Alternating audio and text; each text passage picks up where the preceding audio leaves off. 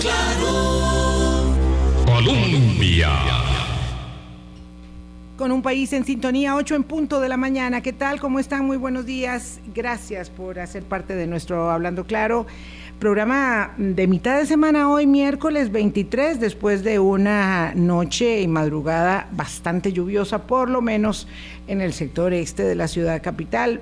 Eh, debe estar así en muchas otras partes, debe haber sucedido lo mismo. Ahora está pasando un poquito eh, el agua, eh, sin embargo, pues obviamente no es una mañana soleada aquí donde nos encontramos. Y vamos a tocar un tema que en su día, en noviembre del año pasado, abordamos con dos personas que han volcado su ingrata experiencia como estafadas bancarias hacia lo propositivo de provocar, de promover una reforma de ley que permita aliviar la angustia, la congoja, la ira, la impotencia que se deriva de ser estafado bancariamente en la tranquilidad o en la otrora supuesta tranquilidad y seguridad que, que provocaba el hecho de ser, eh, tener, más bien que ser, tener los recursos en un banco. Boris, ¿qué tal? ¿Cómo estás? Muy buenos días. Buenos días. Mucho tráfico, mucho tráfico. No era tanto tráfico como un accidente triple. ¡Wow! En la, General Cañas. Y entonces estuve a punto de casi no llegar. Un solo, un solo accidente vial, y ahí me acuerdo un dato que usé hace ya varios años alrededor de 110 colisiones solo en el casco central cada día, en el casquito central metropolitano por día, 110, y una sola de ellas provoca un gran desastre en la mañana y, a cualquier hora, pero particularmente cuando hay eh, mucho tránsito de cara al traslado a los centros de trabajo, especialmente las cosas se ponen muy complejas. Saludamos hoy a doña Carmen Rojas, eh, a Gina Cibaja.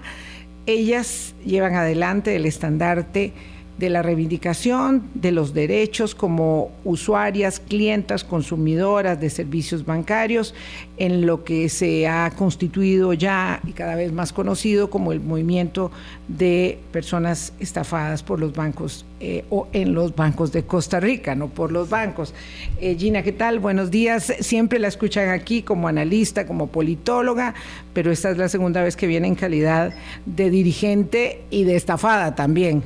Buenos días. Buenos días, Vilma, Boris y a todas las personas que nos escuchan y en realidad a Carmen Rojas, que es la gestora y líder de este movimiento de personas estafadas que estamos peleando tal vez no para resarcir lo que nos pasó, sino para que no le pase más a más personas, porque todos los días hay más personas estafadas en diferentes circunstancias, todo esto de manera cibernética.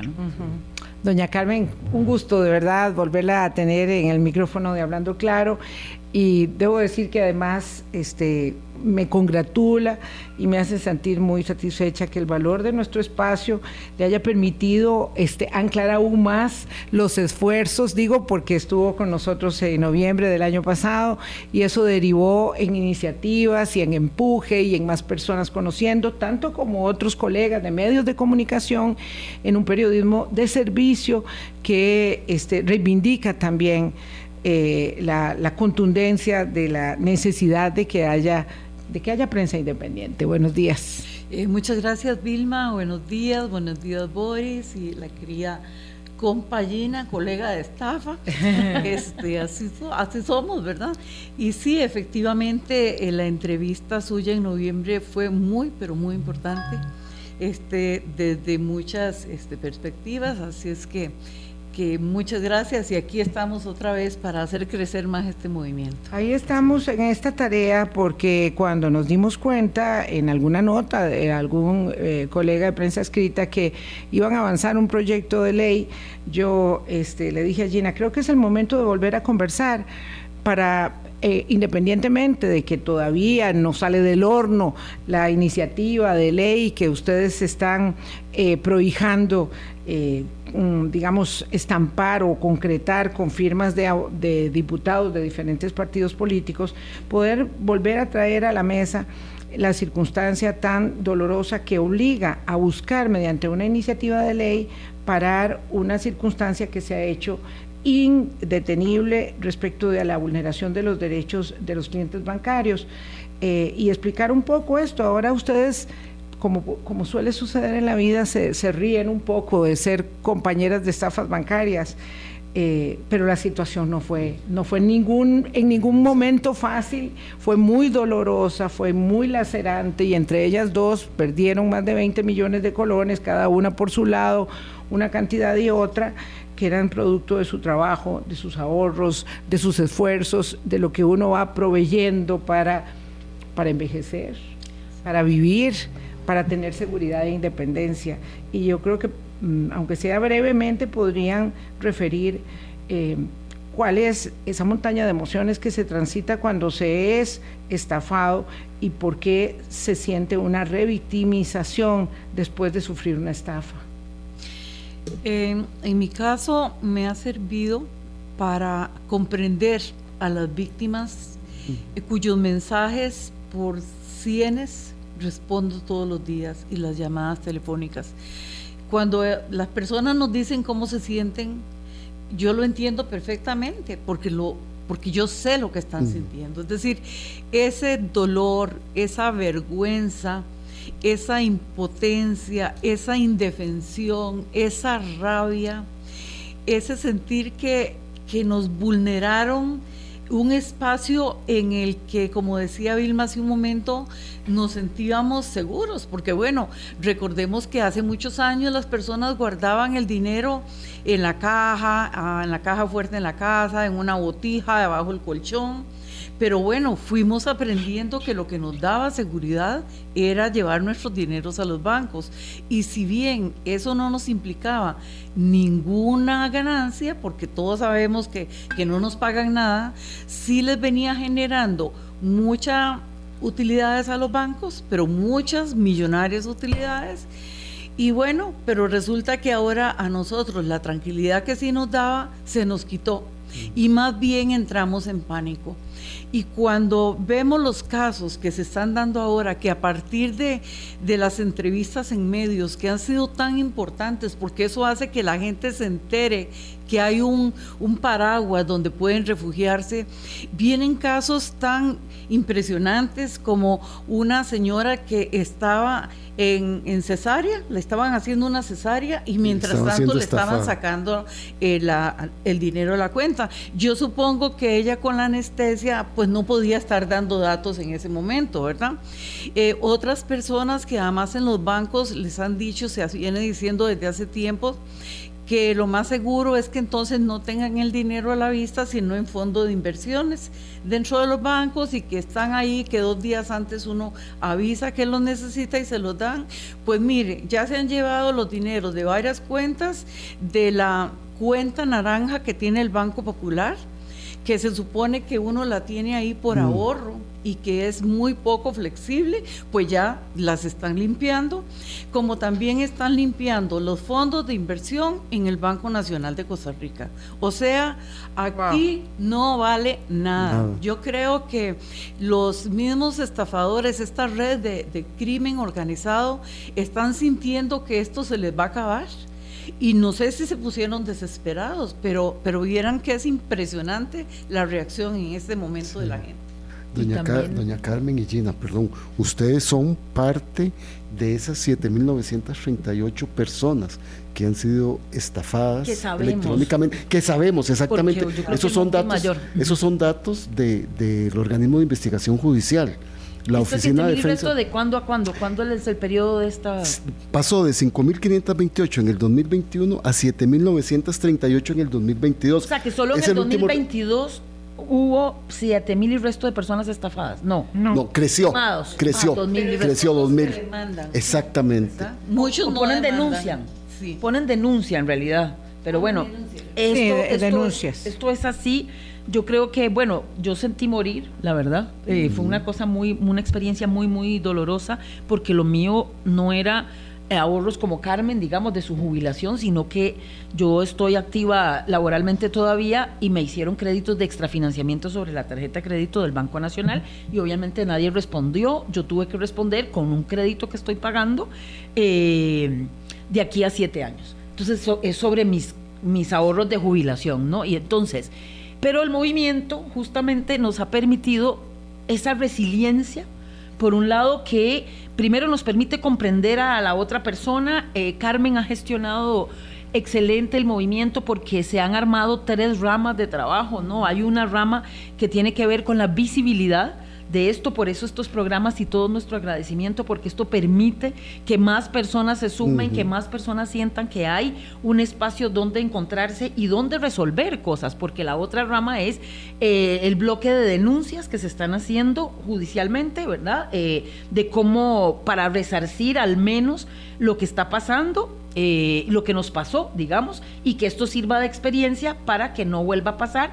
Y la tercera rama, que Vilma ya lo mencionaba, que estamos trabajando también en la propuesta de ley para modificar algunos artículos que permitan mayor protección a las personas que les va a volver a pasar esto, digamos, porque esto va a seguir pasando. esto hasta que no se tomen medidas políticas, que esto tiene que ver con la política, y ahí es donde yo me siento como pez en el agua, porque realmente es una oportunidad para no solamente buscar resarcir y construir resiliencia en todo el grupo, sino es una forma de mostrar que el Estado, que en este momento, no solamente en Costa Rica, sino a nivel planetario, los estados se están desquebrajando, se están cayendo a pedazos porque no logran responder a las demandas ciudadanas, los sistemas democráticos no producen igualdad ni equidad.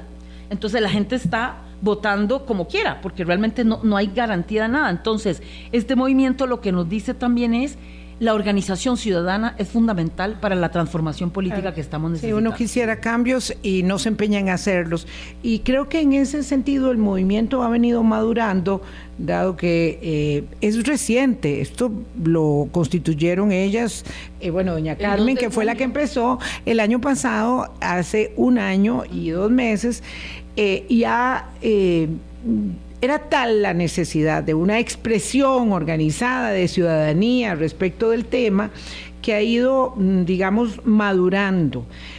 Pero yo quiero, antes de hablar de lo que están haciendo, que expliquen también eh, lo que se encuentran las personas cuando son estafadas. Y ojo que estoy hablando, esto no, no pretende herir ninguna susceptibilidad, son hechos. Estoy hablando de una problemática que a lo largo y ancho de América Latina está estableciendo el mismo patrón de comportamiento, las mismas circunstancias. Las personas son estafadas por diferentes vías muy sofisticadas y el banco dice, perdón, disculpe, qué pena, usted se embarcó, usted dio los datos, usted, aunque estuviera con anestesia, quién sabe qué fue lo que pasó, a quién le dio la clave.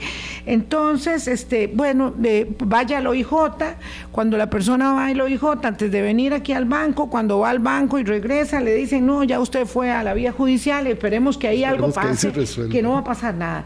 Este, este perverso, digamos, natural, camino instalado de que el banco se desentiende y el OIJ no tiene mucho que hacer más que recibir y recibir denuncias eh, y por supuesto emprender, digamos, acciones de investigación ya de bandas delincuenciales organizadas, pero eso no es necesariamente llega a algo. Esta parte yo creo que es muy importante entenderla, cómo pasa, cómo operan los bancos y por qué hay tanta digamos, eh, desidia para tomar el tema en los casos, el tema en las manos. A mí me parece que aquí lo primero que hay que partir es que se ha tratado de ocultar lo que está sucediendo. Entonces, ¿qué pasa? Se ha lanzado una cortina de humo diciendo que esto es la reforma. Y esto no tiene que ver nada con la reforma. Si bien es cierto desde la reforma se dan estafas. Esos son, es el menudeo. Eh, son las personas que reciben llamadas y que, incluso el OIJ ha decomisado guiones escritos ahí con, con falta de ortografía y que cuando una de esas personas a uno los llama, que a mí me han llamado muchas, ¿verdad? Solo me han estafado una vez, pero me llamaron mm. muchas. Este, como que uno, se da cuenta que el guion es aprendido, porque en el momento que uno los los descontrola, se enojan y, le tiran el teléfono. le hablan, le, dicen cosas feas, ¿verdad?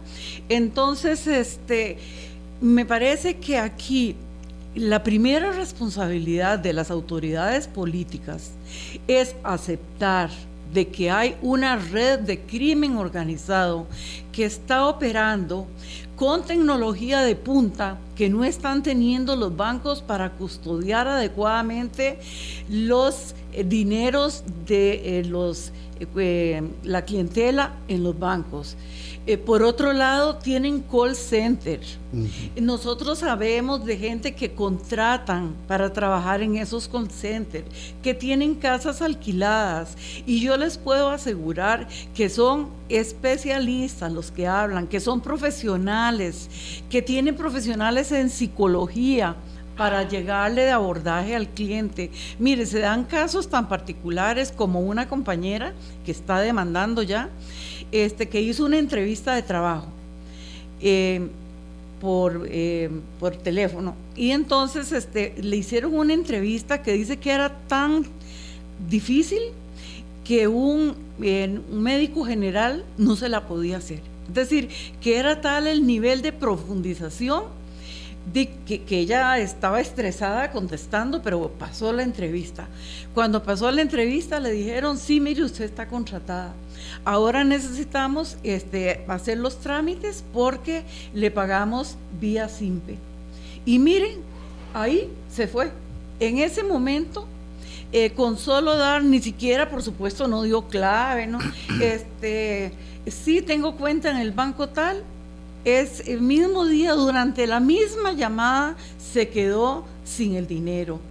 Este, estas otras personas que están estafando sin participar en nada. Es que ya el cuentito de los bancos, de que es que las víctimas somos los culpables, de que somos los responsables, ya no se vale. Es decir, ya este, admitan, es decir, admitan de que tienen eh, debilidad en la información y miren, pero además justamente eh, desde el 2017 hay un oficio de la Contraloría General de la República donde le dice al Banco Popular que este, a propósito de la compra de un core, que bueno, que su seguridad es, obsoleta en el manejo, hasta en el manejo de créditos. Y para no ir muy lejos, hace 15 días el director de riesgo y el auditor general del Banco Popular ratifican lo mismo, o sea,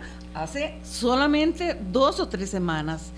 Pero a mí me alegró el domingo que vi la intervención, porque casi siempre que llaman, después de las entrevistas, llaman a profesionales a, opinar, a mí me llama la atención que siempre nos terminan dando consejos a las víctimas, miren, no hagan esto, miren, no hagan los otros. Y yo les digo, pero señores, si ustedes son tan expertos, ¿por qué no le van a dar consejos a los bancos? Ahí es donde no nos cuidan el dinero, ahí es donde nos, está, nos estafan. Ya nosotros fuimos estafados y dejen de estar mandando mensajes, ay, miren, no vaya un eh, no, eh, ya dicen que no contestemos llamadas, o sea, ya ni siquiera tenemos derecho a usar el teléfono, pero ya está claro que sin usarlo, esa señora eh, dando a luz su hijo fue estafada.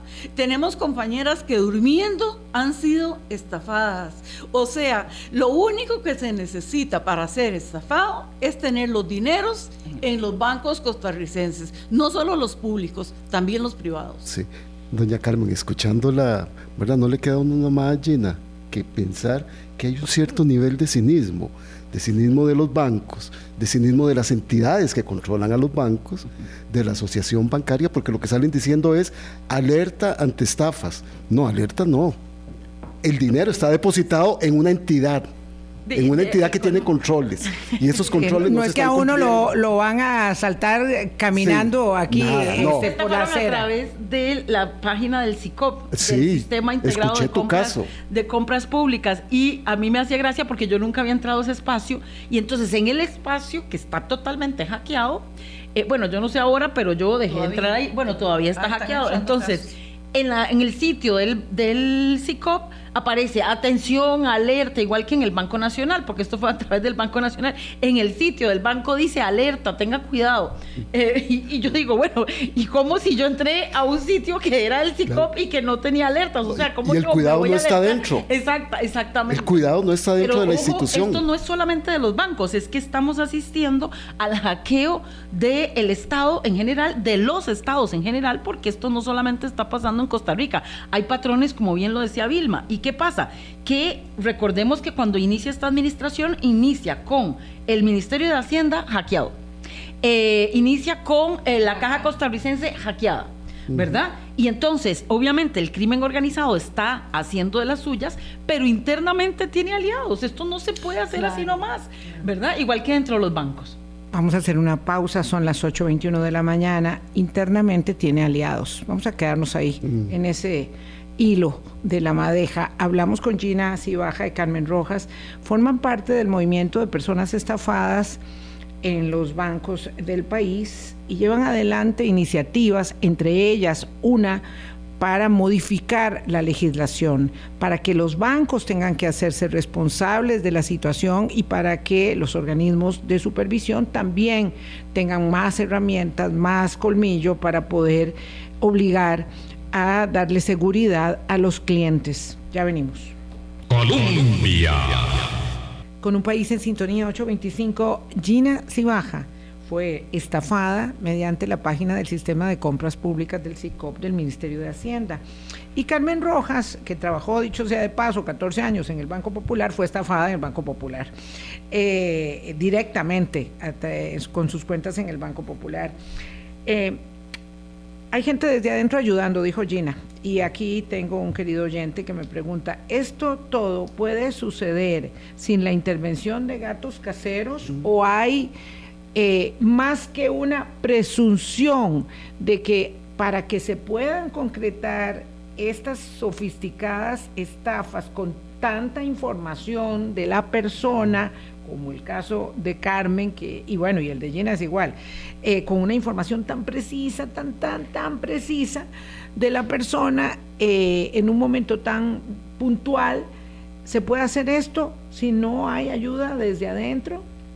O sea, voy a decir dos cosas. Una, es imposible que esto pase con la rapidez que pasa, no solamente porque tienen información de una, ¿verdad? Sino que tienen conocimiento del teje y maneje de los sistemas internos de los bancos. Digamos, ¿cómo es posible que si tienen topes uno trata de pasar más de 100 mil colones al día a través de algún tipo de transacción, te saltan alertas? Si uno deposita más de cierta cantidad de dinero en una cuenta, te llaman y te dicen por qué esto es tráfico de drogas o quién sabe qué es, crimen organizado. Y cuando pasan estas estafas, que son millones de millones a cada persona, eh, por diferentes mecanismos, eh, no pasa nada. No pasa nada, no saltan alertas, ni te avisan que te están pasando a una cuenta a la otra. De hecho, que cuando yo llego después de la estafa, primero las cuentas a las que pasaron ese dinero todavía seguían ahí activas. nadie me dice hacia dónde se fue el dinero. Segundo, yo ni sabía que podía hacer créditos de extrafinanciamiento sobre mi tarjeta que siempre ha estado en cero. Entonces, alguien sabía no solamente mis datos, sino el teje y maneje de cómo hacer créditos de extrafinanciamiento cada media hora. Y, alguien, que lo aprobó adentro del banco cada 15 minutos se hizo un crédito de extrafinanciamiento sobre una tarjeta que estuvo limpia durante todos estos años que yo soy sí, del Banco son casos muy, muy diferentes eh, y el resultado es el mismo. No, puede haberse Unos créditos de extrafinanciamiento de una tarjeta que estaba limpia, que de pronto empieza a comprar, a comprar, a comprar, a comprar y no le dicen nada. No comprar, hacer, créditos, sobre. Hacer créditos sobre la tarjeta. Ah, y ah. el suyo, que eran ahorros que usted tenía. A mí me parece que, que no solo hay colaboración, sino que los estafadores, esta red criminal, tiene un servicio excelente. Son clientes VIP, para decirles de alguna manera. Porque ¿por qué yo o cualquiera de ustedes o cualquiera de las víctimas, como dueños de su cuenta, si superan el límite diario, ya no digamos el límite que de 10 mil dólares que establece la ley 8204, no, el límite diario, un millón y pico, o en Simpe móvil 100 mil o 200 mil. No, no, los estafadores lo superan todo, todo. En mi simpe pasaron de un solo 500 mil colones y yo solo podía pasar 100 mil. De mi límite diario yo solo podía mover un millón setecientos y sacaron 10 millones, 9 millones 700 mil en segundos. Pero eso es lo que yo no entiendo, porque si uno va a sacar con su tarjeta de débito, a, por ejemplo, a un cajero, tiene un monto, creo que son 600 mil colones lo más que se puede sacar en un día. Entonces, ¿cómo se puede sacar por otra vía 10 millones? Y hasta ciertas horas. tienen atención VIP. No, doña Carmen y Gina, yo nunca he trabajado en un banco, pero de ahí es que tampoco tiene que ser uno un genio para entender que alguien abre las llaves del sistema interno de la entidad financiera. Es que si no, ¿cómo? Si no, ¿cómo? Bueno, doña Carmen sí, trabajaba en un banco, sí, conocía cómo se manejan las cosas en un banco, sí, fue estafada por una llamada de alguien que la conocía, conocía su familia, conocía a sus compañeros de trabajo, conocía su correo en el banco. Es decir, es que demasiada información. Claro, es decir, el hecho de trabajar yo en el banco no me daba conocimiento eh, en esas áreas específicas de cómo se maneja el dinero. Pero me parece que es evidente, pero es tan evidente, es que ¿por qué nosotros no podemos? ¿Por qué los bancos no son capaces de darse cuenta que se están dando transferencias anómalas? Porque yo si tenía más de 40 años de ser cliente del banco y un comportamiento histórico en el manejo de, de los dineros que entraban y salían, ¿por qué una persona que tenía solo seis días de tener una puerta abierta, con una certificación de un contador público, público con mayúscula, que entonces certificó que tenía ingresos por 600 mil colones eh, como soldador, ¿por qué a esa persona en unos minutos le transfirieron 4 millones de mi cuenta dentro del mismo Banco Popular? Pero por Dios, es decir, no pretendan nosotros no somos tontos, ¿verdad? Las, las personas podemos tener buena fe y creer que los bancos sí nos daban seguridad. Miren, ya es mentira, no nos dan seguridad, nos robaron la paz y ahora las personas que nos escriben es, es un clamor llevarse el dinero para su casa, viven en una situación de miedo. Es más, nos escriben y les pedimos su nombre para poder ayudarles y, me dice, es que me da miedo darle información. Es decir, hay, una hay una cosa en la calle, todo mundo conoce gente estafada y cada día esto es más fuerte. Y lo otro que quiero mencionar es lo de la oficina del consumidor financiero. Cuando yo vi el domingo que salieron a decir que iban a ser más vigilantes y a exigir controles a los bancos. Ay, por favor, señores, ya les agarró tardísimo. Pero ¿dónde estaban ustedes que no se enteraban? Mire, hay una plataforma donde yo misma ingresé y se decía ahí que solo podían resolver de los bancos afiliados. Bueno, en ese momento, dentro de la lista que se me abría, me aparecía el Banco Popular. Yo presenté ahí todo todavía no he recibido respuesta. Deben estar ocupadísimos viendo a ver cómo arreglan esto. Y todas las personas que han ido a la oficina del consumidor financiero les han dicho que es que ellos solo pueden con los bancos que están afiliados a ellos, que pareciera que son privados. Y a todos los demás los mandan a la Contraloría de Servicios de los respectivos bancos. O sea, más grande el calvario. Entonces, sean serios Ojalá que de veras intervengan, aunque ya les cogió mucho, muy tarde. Claro, vamos a consultarle esto a don Danilo Montero, que es el eh, director de la Oficina de Consumidor Financiero, que mm, dicho sea de paso viene el viernes esta es una cita que teníamos hecha hace mucho para hablar de los préstamos gota a gota. Pero bueno, con don Danilo no, la agenda es enorme porque está todo este pleito también de la información data eh, sensible eh, entre la Superintendencia de Entidades Financieras y el Banco Central. Todo eso le vamos a preguntar al defensor de los consumidores de parte de los bancos, porque hasta ahora, hay que decirlo, ha habido mucha eh, negligencia frente al fenómeno.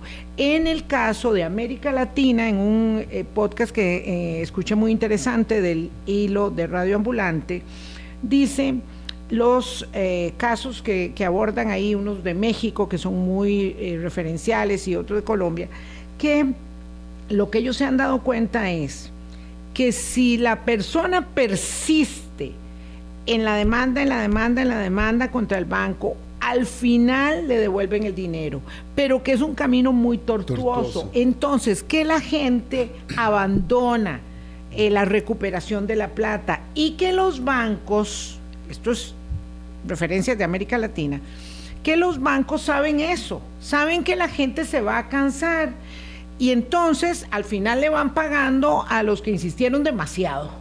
Pero a los demás que dicen, ya yo quiero pasar la página, ya yo me quise morir, ya yo quiero olvidar este capítulo de mi vida, finalmente me convenzo de que esto era plata y no era salud, entonces voy a dejar esto ¿verdad? Como muchas veces que no defendemos nuestros derechos o nos ocultamos en la culpa. Entonces, esto pasa igual en Costa Rica, la gente tiene que persistir en la demanda contra el banco o abandonar qué es lo que el banco quiere que haga? Nada. No. termine, la elaboración de la respuesta y, luego hablamos de otro tema. Sí, yo quiero meter el dedito en la llaga ahora pero después. nada más voy a decir una cosa, y es que cuando uno es víctima de este tipo de estafas, bueno, uno queda, como dice Carmen, con miedo de entregar información.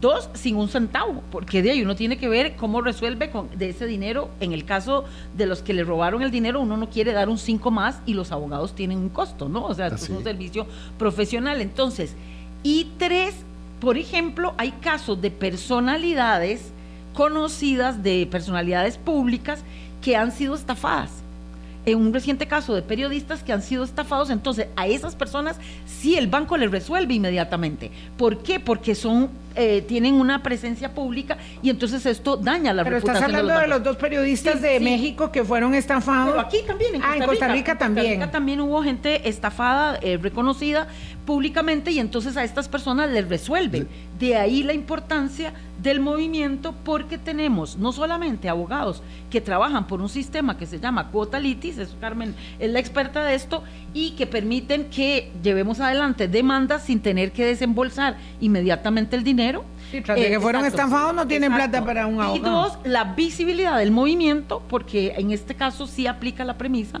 de que el poder, el, la unión hace la fuerza y el, el, tamaño sí importa en esto porque obviamente entre más personas seamos y más visibilidad tengamos, entonces mayor presión en la reputación de los bancos. Y, qué dicha que mencionaste eso de los periodistas, ¿verdad? Porque nada menos ya fueron resarcidos.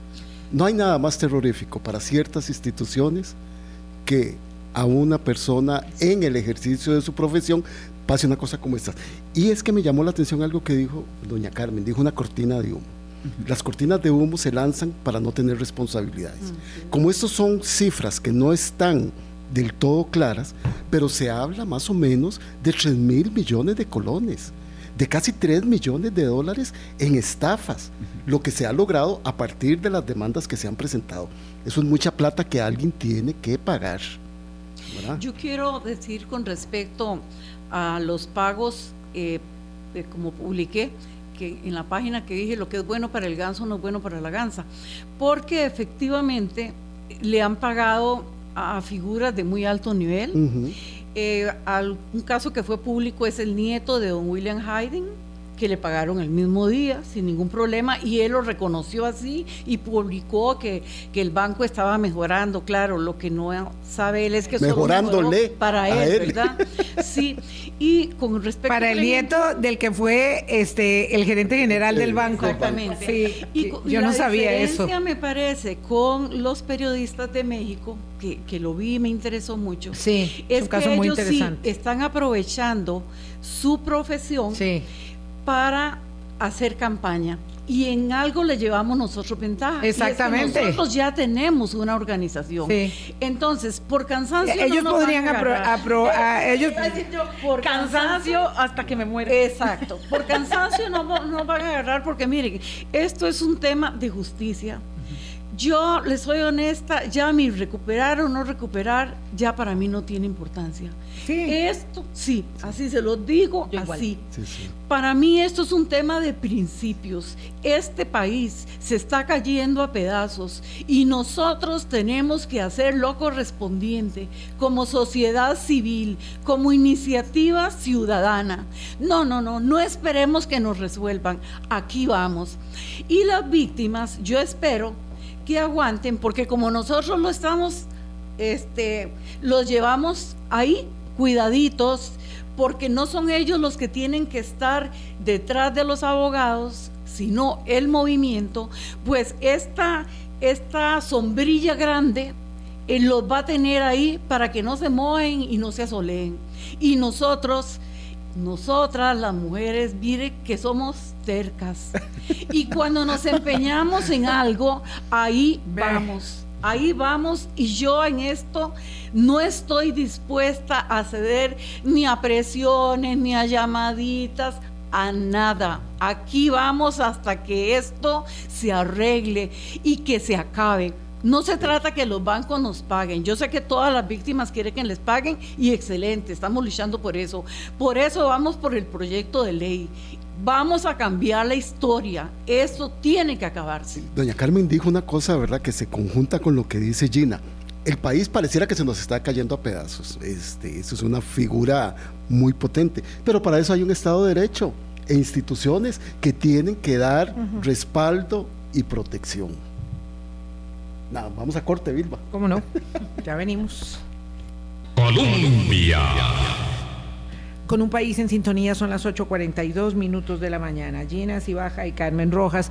No hace falta señalar cuál es la pasión eh, que le han puesto, la, el, convencimiento, la entrega que le han puesto al movimiento de personas estafadas en los bancos de Costa Rica, eh, porque eso es evidente y notorio. Con un empuje así, lo que queda claro es que nosotros, los ciudadanos, tenemos que hacer que funcionen las cosas, porque durante años, y esto es parte del problema, hemos pensado que uno va, vota y espera que los demás resuelvan, y no lo resuelve el gobierno local, y no lo resuelve el ejecutivo, ni el legislativo, y, ni siquiera el judicial. Tenemos que ayudar a que las cosas funcionen.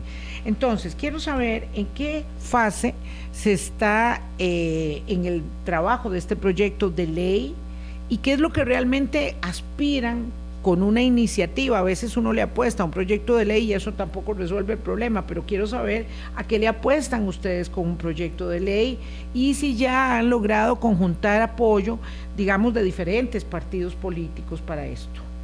Bueno, yo quisiera un segundito nada más para hacer un reconocimiento, porque así como dijimos que a los periodistas y a muchas personas de influencia sí les pagan, y bueno, en buena hora, dichosos, ¿verdad? Que les pagaron. Yo quiero decir aquí que hay una periodista que fue estafada recientemente, se llama Fabiola Erra. Mm. Ella eh, se comunicó con nosotros, ella está dentro del movimiento, ella está recogiendo firmas para el apoyo al proyecto de ley. Y no solo eso, está eh, hablando con diputados que la conocen a ella, eh, consiguiéndonos apoyo. Y, hay que entender que esto es para que ustedes, eh, no, no, no solamente eso, sino que hay que entender que la naturaleza, porque a veces todo se, todo se eh, sataniza, la naturaleza del lobby legislativo es esa, es provocar con el representante del pueblo, que es el diputado, en, en esencia eso es, cambios en las normativas. Y para eso hay que hacer lobby, hay que hacerlo entender, hay que eh, eh, hacerles conocer las realidades todas que son muchas y complejas. Y eso es eh, no solamente válido, sino necesario. Bueno, buenísimo por Fabiola, mm. que ha dicho que le pagaron y que está trabajando además. No, no, le han pagado. No, le han pagado aún. Bueno, que le paguen, y, que le paguen a todos. A ella y a todos. A que le paguen a todos. Nada más antes de que Carmen siga contando de qué se trata el proyecto que estamos impulsando y que estamos haciendo lobby entre diputadas y diputados, quería decir que las personas que pueden seguir y apoyar el movimiento, no necesariamente tienen que, haber sido estafadas, exactamente. Es que yo desde la ciudadanía... No, yo soy apoyadora. Por eso, pues, exactamente, y no ha sido estafada afortunadamente. Pero esto fortalece el movimiento y además les da a conocer las herramientas con las que estamos trabajando para que no les pase. A estas personas sí les podría y es una forma de trabajar de manera solidaria como ha sido construido el Estado costarricense en términos generales, con base en las actitudes y eh, aportes solidarios en todos los sentidos, ¿no? Tanto en lo político, en lo social, en lo de salud y demás. Funcionamos como un sistema solidario. ¿verdad? Y eso yo creo que es importante decirlo, pero estábamos, perdón Carmen, eh, hablando sobre el proyecto y lo que esto busca. Sí, es importante tener claro que por ahí de los 2015, 2016, cuando se daban estafas, cuando se empezaron a dar las estafas eh, cibernéticas, los tribunales fallaban a favor de las víctimas. Esto amparados en el artículo 35 de la Ley de la Protección al Consumidor. Sin embargo, eh, la pandemia, eh, aún antes de la pandemia, ya los bancos estaban preocupados de que, bueno, de que les estaban fallando en contra, aún y cuando las personas daban la clave. Ojo, aún. Hemos revisado jurisprudencia en ese sentido, basados en el tema de la responsabilidad objetiva que tenían los bancos de custodiar los dineros. En algún momento ahí hubo un acuerdo en la asociación bancaria. Y bueno, este, se pusieron de acuerdo en un protocolo para las víctimas. Entonces simplemente empezaron a mandarnos al OIJ.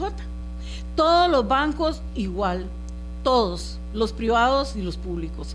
Entonces, ¿qué pasa? Ya al ir al OIJ, el tema se va por una vía que no es la que le conviene a la víctima. ¿Por qué?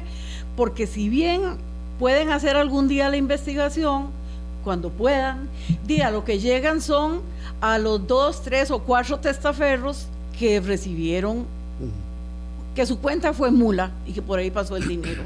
Pero ellos solo prestaron la cédula y les pagaron 20 mil pesos. Lo, que usted dice, porque quedan siete minutos, doña Carmen, para que nos cuente el proyecto, es que eh, como dijimos al principio, lo del OIJ resulta ser un camino para desviar el trabajo que tienen que hacer los bancos. Vaya para allá y cuando regresa le dicen, no, ya está judicializado. Entonces es responsabilidad objetiva. Digamos, la responsabilidad objetiva que tienen los bancos es una de las propuestas que tiene el proyecto de ley que estamos negociando con diputadas y diputados para que esta responsabilidad objetiva se retome. es decir, el banco es el que tiene la custodia de nuestros recursos, a ninguno de nosotros nos pueden pagar si no tenemos una cuenta en el banco. Un extranjero o una extranjera viene y no puede trabajar porque no tiene una cuenta bancaria. Esto es algo fundamental y básico. Todos tenemos que estar bancarizados en la medida de lo posible. Este, por supuesto, bueno, ya no hay tiempo, pero además no entraríamos en los detalles de la propuesta por eh, cortesía a los diputados, ¿verdad? Pero básicamente lo que buscamos es que haya una mayor protección para la clientela de los bancos. Es decir, que, que se le pueda volver a ofrecer a la clientela es algún nivel de seguridad cuando tienen su, su dinero invertido. Y por otro lado, que los bancos también asuman o tengan que asumir la responsabilidad de custodiar esos dineros. Obviamente, si los estafadores, si la red de crimen tienen tecnología de punta, pues lo mínimo que pueden tener los bancos con esos millones y millones de utilidades que tienen todos los años es invertir en tecnología de punta para cuidar nuestros dineros, eh, vigilar, ser más vigilante de la gente que tienen adentro. Sabemos que han habido hasta algunos órganos del proceso y hay funcionarios que han sido despedidos por esto, pero lo hacen con mucha discreción, ¿verdad? Entonces, que los bancos en esto sean más proactivos, que haya realmente una responsabilidad de parte de los bancos y estamos muy claros que todo esto, todo este flagelo que tenemos encima no les ha llamado la atención. Entonces tendrá que ser vía presión eh, de la ciudadanía y para eso tenemos a los señores y señoras diputadas en la Asamblea Legislativa. Sí hemos conversado, sí hay fracciones que nos están apoyando como fracciones Sí hay diputados de otras fracciones que aunque el jefe de fracción o la jefa todavía no nos haya dado el apoyo, pues individualmente lo estamos haciendo y ahora estamos trabajando intensamente en el lobby político para que esto... Claro, porque el lobby del banco es muy fuerte, digamos, es muy poderoso, pero ahí, ahí hay brazos, comunicantes muy fuertes. En términos generales, el proyecto llevaría este, controles, responsabilidades de los bancos, de la SUGEF, de las entidades que supervisan y además protección y además la responsabilidad. Es que yo, yo no entiendo cómo una organización criminal pueda tener un sistema que pueda infiltrar al del banco. No, no, hay ahí. Es que a veces. claro, claro que sí. Así es, así pasa con todo. Pasa con el lavado del dinero, que es una de las actividades financieras más grandes del mundo. Pasa con muchas actividades ilícitas, por supuesto. Ahí hay humanos. ahí hay humanos. No, obviamente.